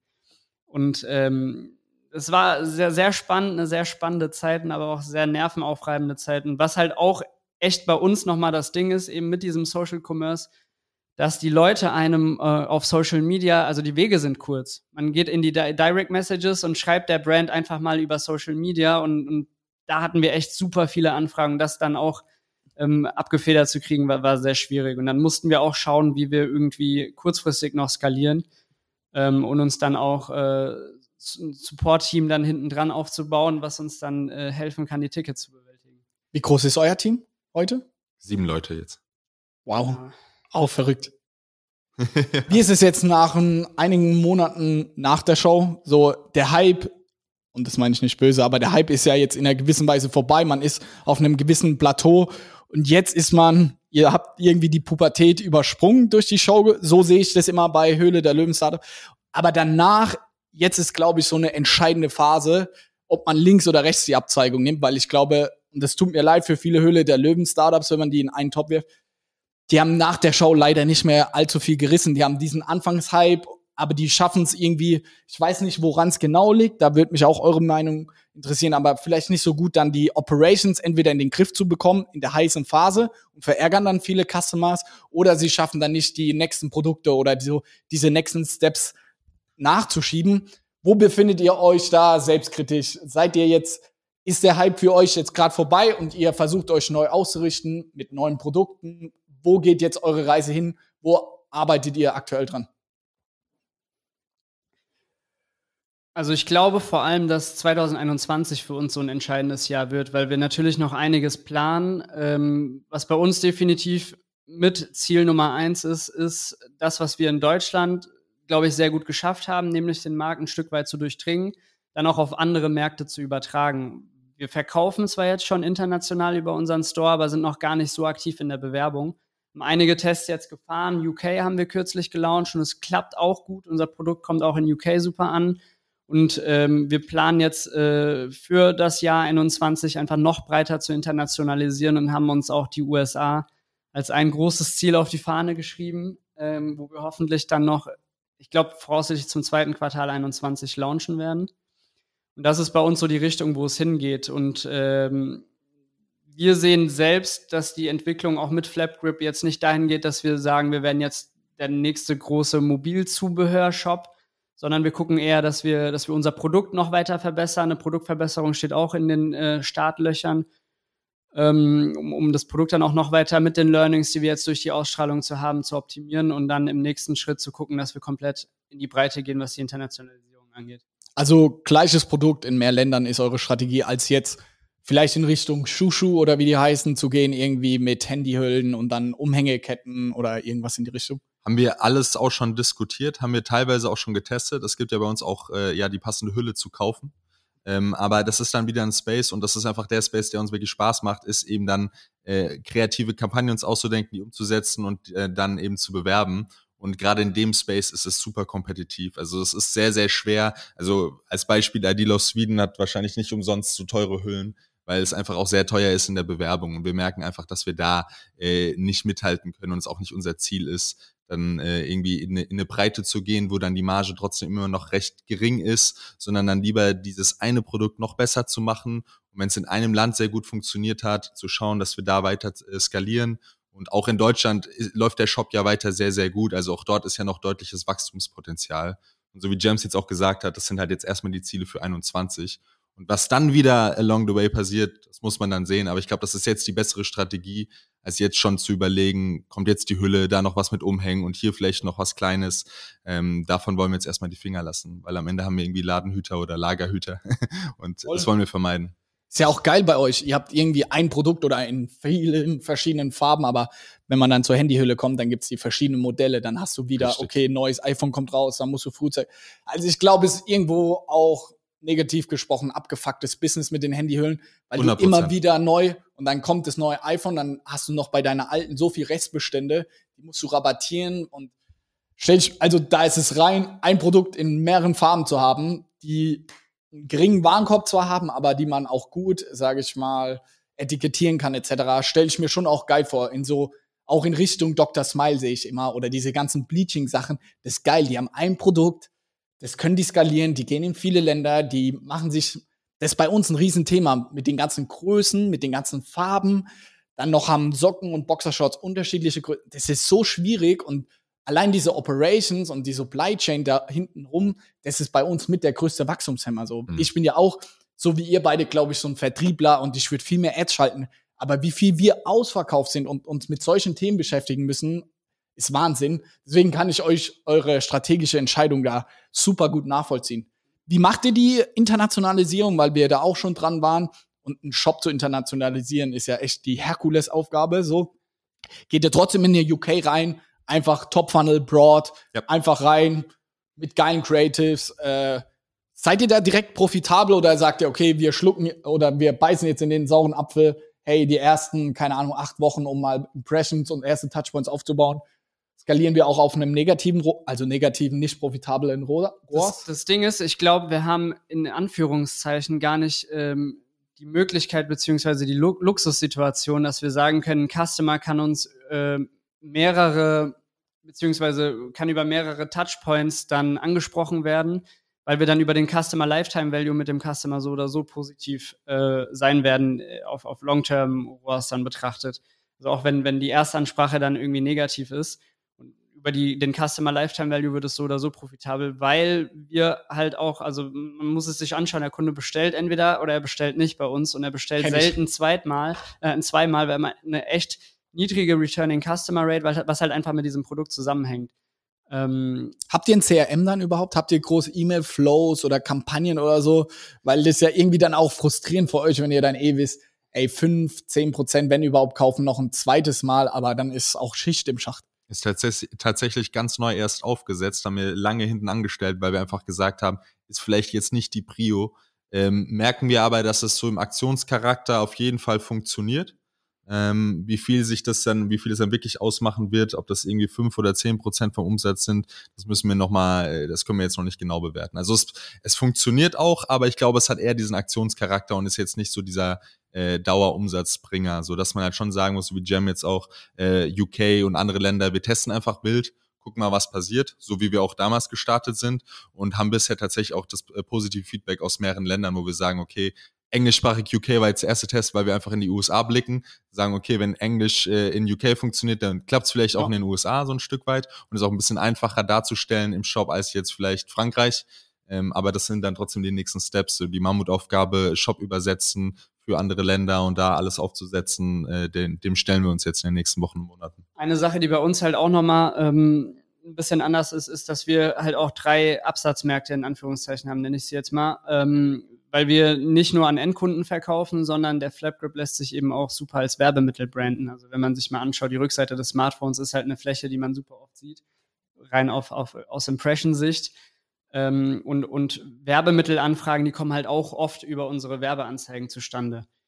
Ähm, und das Ganze wird halt auch, auch jetzt nochmal rückblickend auf die Ziele für 21, das Ganze wird auch nochmal dadurch beflügelt, dass wir jetzt gerade eine Merchandise-Aktion starten mit dem FC Bayern München, Dortmund, Geil. Schalke, HSV und Gladbach und das Ganze ist so ein bisschen und hoffentlich bald auch Eintracht Frankfurt. Das Ganze, als, als Frankfurter und das Ganze soll dann natürlich auch so ein bisschen der Kickstart sein fürs, fürs B2B-Geschäft dann in 21. Hoffentlich dann auch in verschiedensten Ländern. Weil wenn man sich mal den Vorreiter in diesem Space anschaut, ähm, im Space Handy, Gadgets, äh, in dem Fall Popsockets als Benchmark jetzt, die setzen halt wirklich super viel Menge eben über diese, dieses Promotion-Geschäft ab. Krass. Also glaubt ihr, ist eure Strategie, so viele Flat Grips im Endeffekt wie nur irgendwie möglich zu verkaufen? Macht ihr auch Einzelhandel? Ja, ja, ja. Wir sind ja äh, in über 10.000 Filialen. Wow. Äh, äh wie viel Prozent macht es aus? Also wie ist die Verteilung Online-Shop, Marktplätze, vor allem Amazon und Einzelhandel, wenn ich mir die drei anschaue? Ist aktuell in unserer Unternehmung noch ein bisschen gesplittet, einfach weil Ralfs Team äh, äh die Platzierung für den Einzelhandel jetzt primär übernommen hat, ja. sodass es äh, äh schwierig ist, in unserer Gesellschaft dann darzustellen, wie viel es dann prozentual ausmacht. Einfach weil Bauchgefühl, was würdet ihr sagen? Oder von den Absatzzahlen so, ist es jetzt Einzelhandel 30 Prozent oder ist eher 10 Prozent? Ja, Einzelhandel ist halt der Mengentreiber. Ich meine, wenn man sich anschaut, allein ähm, Netto war, war bei uns ein großer Mengentreiber mit, äh, wie viele Filialen sind es? 3000 Filialen in Deutschland. Ähm, der Einzelhandel führt halt dazu, dass man wesentlich mehr Menge absetzt, aber auch zu einem niedrigeren Stückpreis. Das ist natürlich ja. auch klar. Und von der Absatzmenge insgesamt jetzt rückblicken, was sagt das Bauchgefühl ist? Einzelhandel 20, 30 Prozent? Also von der gesamten Absatzmenge ist es auf jeden Fall mehr. Mehr? Okay, ja, ja. krass. Ja, ja, deutlich mehr. Ja, einfach 50 oder noch mehr? Noch mehr, eher 70 Prozent. Wow. wow. Und wie viel Online-Shop und Amazon dann? Dann, das teilt sich jetzt auf in, äh, ich würde sagen, 20 Prozent Online-Shop, und äh, 10% äh, Amazon bisher. Ihr sagt ja, Social Commerce ist so euer Ding, daran glaubt ihr, Brandbuilder etc. Bin ich ganz eurer Meinung, sehe ich auch als so ein Makrotrend im E-Commerce. Böse Zungen würden jetzt behaupten, wie wie ist es dann im Einzelhandel in einem Netto zu legen, wenn ich dann gleichzeitig das Ganze bei dir auf einem Kanal sehe, bei einem sehr hochwertigen Kanal und auch in eurem Online-Shop? Ey, ihr macht euch viel Gedanken über Design, dass die Marke gut wirkt. Wie ist dann so netto im Vergleich? Weil ich, wir haben auch die Diskussion oft intern. Wir hatten so Gespräche mit auch Müller etc. Und wo wir dann uns auch übergelegt haben, hey, was macht es mit der Marke Snox, wenn wir jetzt irgendwie, wir hatten auch mal mit Manmobilia Kontakte, die wollten unsere Socken da auch mal an der Kasse auslegen. Und dann waren wir so, boah, ich weiß nicht, wie geil es für uns als Marke ist. Ich glaube, ihr, weil euer Produkt noch mal günstiger ist und so, ist es noch mal was komplett anderes als bei uns. Aber wie steht ihr dazu? Weil ist, glaube ich, eine berechtigte Frage. Also ich würde sagen, so aus einer, aus einer Branding-Sicht ist es jetzt für uns, so wie du es jetzt auch schon beschrieben hast, wir sind ein günstiges Produkt, wir sind ein smartes Gadget. Äh, äh unsere, unser Online-Shop soll auf jeden Fall äh, schon irgendwie eine, eine, diese Wertigkeit, die wir in unserem Produkt sehen, auch vermitteln. Also wir wollen das alles natürlich bisschen stylisch haben und es hat eben schon diesen äh, D2C-Charakter.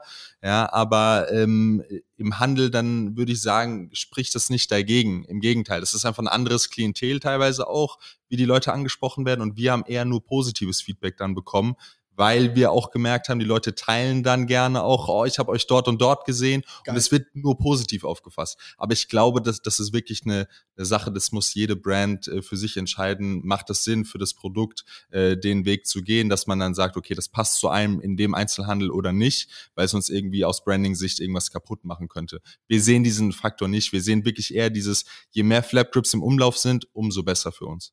Geil. Marktsättigung ein Thema da für euch, wo ihr dann sagt, so in Deutschland merkt ihr langsam, ey, die Leute, die ihr dann jetzt auch noch mal über Facebook und über Social Ads erreichen könnt, die sind halt, die haben halt oft, die sehen zwar eure Ads und sind die vielleicht cool, aber hey, ich habe meine jetzt schon bei Netto oder so gekauft. Auch das ist ja bestimmt ein Thema. Oder seid ihr in den absoluten Stückzahlen noch in dem Bereich, wo ihr sagt, hey, da geht noch viel mehr, gib ihm Baby, so 221? Also ich gehe schon davon aus, dass irgendwann der Moment, es gibt ja so einen Moment, äh, so, so, so ein ähm, Prozess der kreativen Zerstörung etc. Ja. Irgendwann kommt dieser Moment, wo einfach eine gewisse Sättigung da sein wird, beziehungsweise wenn man es aus unserer Sicht betrachtet, wird irgendwann der Moment kommen, wo die Kosten eines der, der zusätzlichen Kundenakquise teurer werden, als dass es dann für uns noch profitabel ist. Und ähm, aber da sind wir noch lange nicht und äh, gleichzeitig wirken wir dem ja auch schon entgegen, indem wir internationalisieren. Ähm, nichtsdestotrotz, auch wenn wir jetzt so unsere internationalen Ads betrachten und die Performance der internationalen Ads, performt Deutschland immer noch äh, sehr gut, vergleichsweise sogar teilweise besser als die internationalen Ads, einfach weil wir hier eben schon diesen Trust geschaffen haben.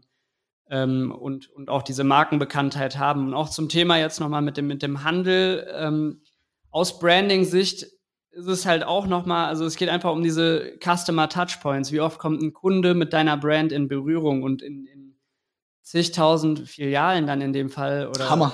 zu liegen, ist halt einfach der, der, der Kunde sieht's und vielleicht kauft er es nicht im Einzelhandel, aber dann wird er nochmal äh, gegebenenfalls durch deine Ad bespielt und weiß dann, okay, das habe ich doch gesehen im, im Netto oder im Prospekt, im, im Lidl und so weiter. Und ähm, bei unserer Preisstruktur und mit unserem Produkt hilft es uns definitiv.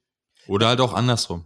Also das, das gleiche Spiel ist ja auch, jemand hat die Werbung gesehen und sieht es dann zufällig irgendwo im Laden und kauft es dort. Das, das tut aber genauso gut. Also äh, ja, es ist also vielleicht nicht genauso gut ja. in dem Moment in Reinzahlen, aber wenn man dann wieder so sich überlegt, okay, was ist unser übergeordnetes Ziel, dass wir einfach schon versuchen, den Markt zu durchdringen äh, und äh, bekannt zu werden mit Flapgrip, dann ist es auf jeden Fall äh, von Vorteil. Was halt auch der, der, der Fakt ist, so jeder Flapgrip, der im Umlauf ist, ist für uns ja auch ein Stück weit Markenbotschafter. Absolut. In, in Anführungszeichen. Gerade bei eurem Produkt, der jetzt hinten drauf ist und dann Sieht man und dann mich, fragt ja. man, was ist das ja. und so weiter. Äh, ja, das, das ist auf jeden Fall Sache. Ich habe noch keinen. Du ich guckst gerade kritisch. Kritisch dein ich, Handy euch. geschaut, ich habe ich hab mich eher geschämt, dass ich vergessen habe, dir einen mitzubringen. Ich habe auch keine Socken für euch jetzt gerade hier liegen, deswegen wir sind quitt. Ich glaube, das kriegen wir noch mal im Nachgang hin. Ähm, noch letztes Thema kurz bei, wegen Influencern. So Kooperation, ähm, gibt's jetzt schon eine limitierte Edition, sowas in die Richtung könnte ich mir schon super gut bei euch vorstellen, was man jetzt bei anderen Marken sieht, wo man bei Koffern oder anderen D2C-Brands, die auch eher einen geringen Customer Lifetime Value haben, die versuchen dann durch neue Farben, krasse, limitierte Edition oder so, versuchen dadurch trotzdem nochmal, dass die Leute ein zweites, drittes Mal kaufen und ihr altes, so leid es mir für die Umwelt tut, dann wegschmeißen, weil sie sagen, okay, ich will dann doch von meinem Lieblingsinfluencer oder wie auch immer ähm, die Edition. Ist das ein Thema, äh, wo ihr euch jetzt ranwagen wollt, gerade mit deinem Netzwerk ähm, im Rücken? Wäre auf jeden Fall, also ist eine spannende Idee auch von deiner Seite. Also dadurch, dass wir jetzt im Merchandise-Bereich, äh, äh wenn man sich jetzt überlegt, FC Bayern hat eine Edition bei uns, dann wäre natürlich auch denkbar, dass man äh, einen Flapgrip vielleicht irgendwie cool brandet für einen Influencer, aber vielleicht dort auch in einer besonderen Nische. Ja, ähm, finde ich auf jeden Fall eine spannende Idee. Haben wir so tatsächlich noch gar nicht in der Tiefe diskutiert. Deswegen eigentlich mal ein ganz, ganz, ganz cooler Input.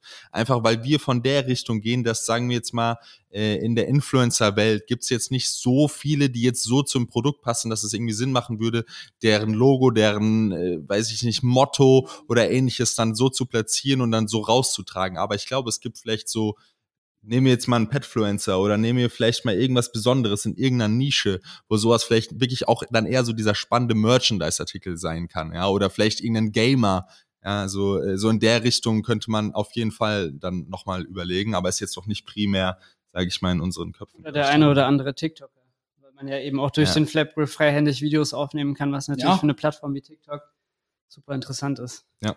Wie wichtig ist TikTok für euch? Macht, wir hatten ja schon kurz über Ads. Mhm. Auch so generell, das interessiert mich tatsächlich noch so Content Marketing. So eine Marke aufzubauen ist ja auch viel mit Content etc. Jetzt sagt ihr, okay, sehr günstiges Produkt, ich kaufe es mir irgendwie einmal und dann ist das Thema mehr oder weniger erledigt. Ist ja dann auch schwer, Content zu machen oder so eine Marke jetzt krass aufzubauen, weil du jetzt nicht so viele Touchpoints hast, wo du immer wieder erzählen kannst, hey, deswegen ist Flatgrip so cool. Wie steht ihr dazu? Also in Kombination auch mit TikTok oder generell eure Content-Strategie? Ich glaube, es gibt, TikTok ist uns ehrlich gesagt noch nicht so wichtig genug, wie es mir gerne wichtig wäre. Verstehst du? Also ich meine, wir haben ja. noch nicht so ganz den Zugang zur Plattform gefunden, beziehungsweise ähm, den Zugang zu dem Content Marketing eigentlich. Content Marketing dahinter, dass laufend neuer Content entsteht, dass wir einfach konsistent auf der Plattform posten können. Das kriegen wir aktuell auf Instagram besser hin, muss ich zugeben. Aber es ist definitiv etwas, was wir uns äh, für 21 mit auf die Fahne geschrieben haben, weil es einfach super wichtig ist. Es gibt verschiedenste Brands im deutschsprachigen Raum oder wenn man international schaut, die echt super, super Ergebnisse über TikTok er er erzielen oder dann auch durch TikTok dann im Handel platziert werden, etc. Die, die Frage würde ich fast gerne mal zurückgeben, weil ihr, ihr gebt ja richtig Gas gerade auf TikTok. Merkt ihr das schon? Könnt ihr das schon irgendwie so ein bisschen, spürt ihr irgendwie prozentual, dass da äh, äh gut Performance auch dann rüberkommt? Oder ähm, aktuell noch schwer messbar und eher Branding? Ähm, also erstmal natürlich die Frage, wie misst man's? Wir versuchen ja. das immer zu messen, wenn man bei uns gekauft hat, fragen wir immer, hey, woher kennst du den äh, Kunden? Würde ich euch auch empfehlen, gerade bei eurem Attributionsthema. Eine super einfache Shopify-App können wir gleich im Anschluss machen. Das hat uns schon Ausschluss darüber gegeben.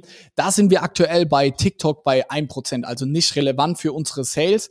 Was wir schon merken, dass die gesamte Brandwahrnehmung dadurch, also erstmal positiv, wir nehmen TikToks und posten die bei Instagram Reels und dadurch ja. sehen uns viel mehr und tatsächlich ist es noch schwer zu messen, aber unsere Facebook-Ads funktionieren tatsächlich auch besser, seitdem wir halt mehr Touchpoints auch haben. Ähm, durch diese ganze Reels-Sache, weil wir da auch ein paar hatten, die jetzt über eine Million haben.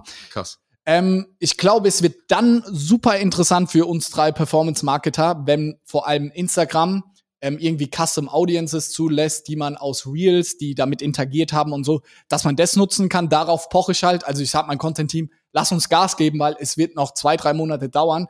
Aber dann ist unsere Hauptsaison im April und dann können wir das, glaube ich, mega geil nutzen. Auf der anderen Seite bin ich ganz bei dir, beobachten wir das Gleiche. Wir haben Ads versucht auf TikTok. Dieses Werbeprodukt ist einfach scheiße. Wir haben da mit zwei, drei Ad-Account-Managern zu tun, die sagen selber, ey, das funktioniert nicht. Wir haben 500 Euro bei TikTok ausgegeben, äh, um so organische Beiträge zu pushen. Und 300 davon sind unsere organischen Views nicht hochgegangen. Haben wir gesagt, TikTok habt ihr es nicht ausgespielt und sie uns trotzdem berechnet. All, haben sie zwei Wochen geprüft, wir haben das Geld wieder zurückerstattet bekommen. Also in so einer Stadium ist halt gerade auch noch dieses ganze TikTok. Ja. Deswegen, es ist ein Branding-Ding. Ich glaube langfristig auf jeden Fall dran. Und da, ihr habt selber eben gesagt, ich glaube, ihr wolltet auf so Cookie Bros in die Richtung ab, abzielen. Die haben 150.000 auf TikTok und machen einen mega geilen Job.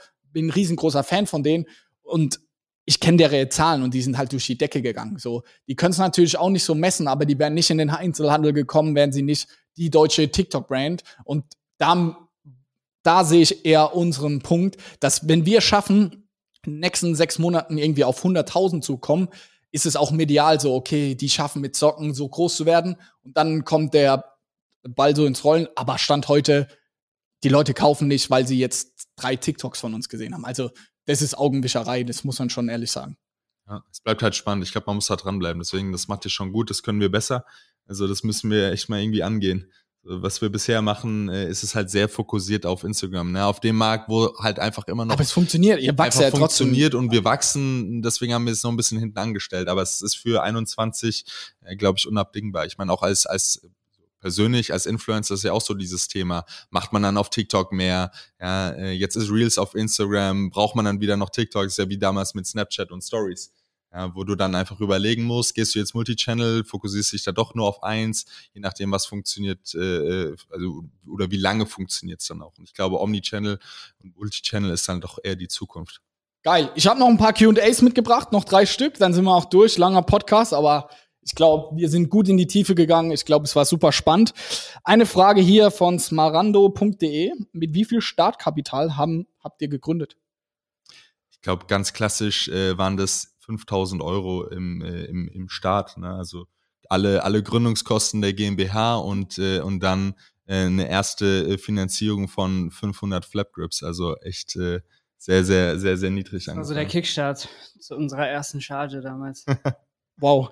Ähm, nächste Frage von Lorenz Videra. Wie sind die Vorbestellungen des Vertriebs über Plattformen, insbesondere Amazon? Ich weiß nicht, ob er selber kaufen will. Kann man irgendwie bei euch jetzt anfragen, wenn ich eine Marke bin und sage, ich will 100 Stück für meine Absolut. 100 Mitarbeiter? Absolut, jederzeit. Gerne, gerne. Okay, auf flatgripgun.de. Okay, Geo Nils, paar Infos zum der Höhle der Löwen-Prozess. Ich glaube, das haben wir intensiv besprochen. Dann, ich glaube, hier kennt dich jemand, Kusani. Welcher Professor hat ihn an der Goethe-Uni Frankfurt am meisten inspiriert, motiviert? Das ist eine sehr gute Frage. Ähm, ich war nicht so oft in der Uni, ja, also nicht, nicht in so vielen Vorlesungen. Ich war in den, in den Prüfungen war ich dann da, ähm, aber ich glaube, wenn ich mal so, wenn man an den ganz kurz, der Dr. Hacketal äh, Finanzen war so mit am inspirierendsten. Okay, sehr gut. Dann machen wir noch die letzte Frage, eine etwas kritischere. Wie geht man mit den in Summe durchschnittlichen Amazon-Bewertungen um? Ich habe jetzt selber nicht geguckt. Hab, habt ihr Qualitätsprobleme oder wohin richten sich die Amazon-Bewertungen? Also ich glaube, wir haben eine sehr hohe Rate an, klar, also natürlich hat das Produkt auch Kinderkrankheiten, aber wir haben auch einige Punkte, die wir an der, ähm, an der Nutzung des Produktes beziehungsweise an der intuitiven Benutzung des Produktes verbessern können, weil, weil viele auch jetzt so im, in, der, in der Analyse der Fehlerquellen und der ähm, Kontaktquellen im Customer Support geht halt vieles auch auf den Anwenderfehler zurück. Mhm dann ist die Frage, wie kam der Anwenderfehler zu, zustande? Ist es mangelnde Kommunikation von unsererseits? Äh, ist die Bedienungsanleitung nicht prominent genug platziert? Oder können wir, wie können wir besser aufklären? Warum kann überhaupt der Kunde ähm, das Produkt falsch bedienen? Da gehen wir natürlich dahin, dass wir das Produkt von der Konstruktion verbessern, dass, dass ähm, der Anwenderfehler, der bei uns am häufigsten zu negativen Kundenrezensionen führt, gar nicht auftreten kann Nämlich, ähm, was, was halt oft passiert ist, dass der Flapgrip an der Seite einreißt, wenn man ihn von unten hochhebt, anstatt ihn wie, wie dafür vorgesehen mit einem Push zu öffnen. Verstehst okay. du? Ja, ja. Ähm, und äh, was wir aber auch natürlich gemacht haben, ist unsere Kommunikation dahingehend echt ähm, zu, deutlich zu verbessern. Das Ganze ist dann aber auch erst nach der Ausstrahlung geschehen durch E-Mail-Flows, wo dann nochmal die Bedienungsanleitung mitgeschickt wird, so nach dem Motto, hey, so verwendest du deinen Flapgrip richtig, etc die Fuck-Ups hat ja jedes Startup. Also muss man nicht drum rumreden. Auch wir haben zu kämpfen mit negativen Bewertungen. Man muss dann gegenwirken, etc.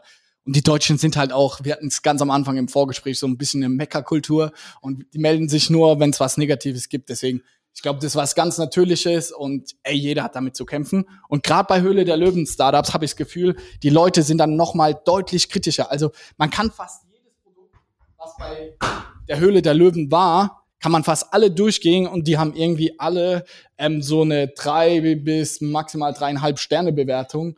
Also ich glaube, das war ganz natürlich, weil die Leute so kritisch sind. So im Fernsehen wurde es vorgestellt als eine krasse Innovation. Ich habe das schon mal irgendwo gesehen. Also keine Ahnung. Also da bin ich ganz bei euch. Jungs, eine Stunde 17, ganz schön lange, hätte ich selber nicht gedacht, aber es hat Spaß gemacht. Schön, dass ihr hier wart. Vielen Dank für die Einladung, war Vielen wirklich Dank, mega. Zum Schluss noch eine kleine Bitte an dich. Wenn dir dieser Podcast gefallen hat, schreib uns doch einfach eine Bewertung. Da würden wir uns super freuen. Alle Links dazu findest du in den Show Notes. Bis zur nächsten Folge und vielen Dank fürs Zuhören.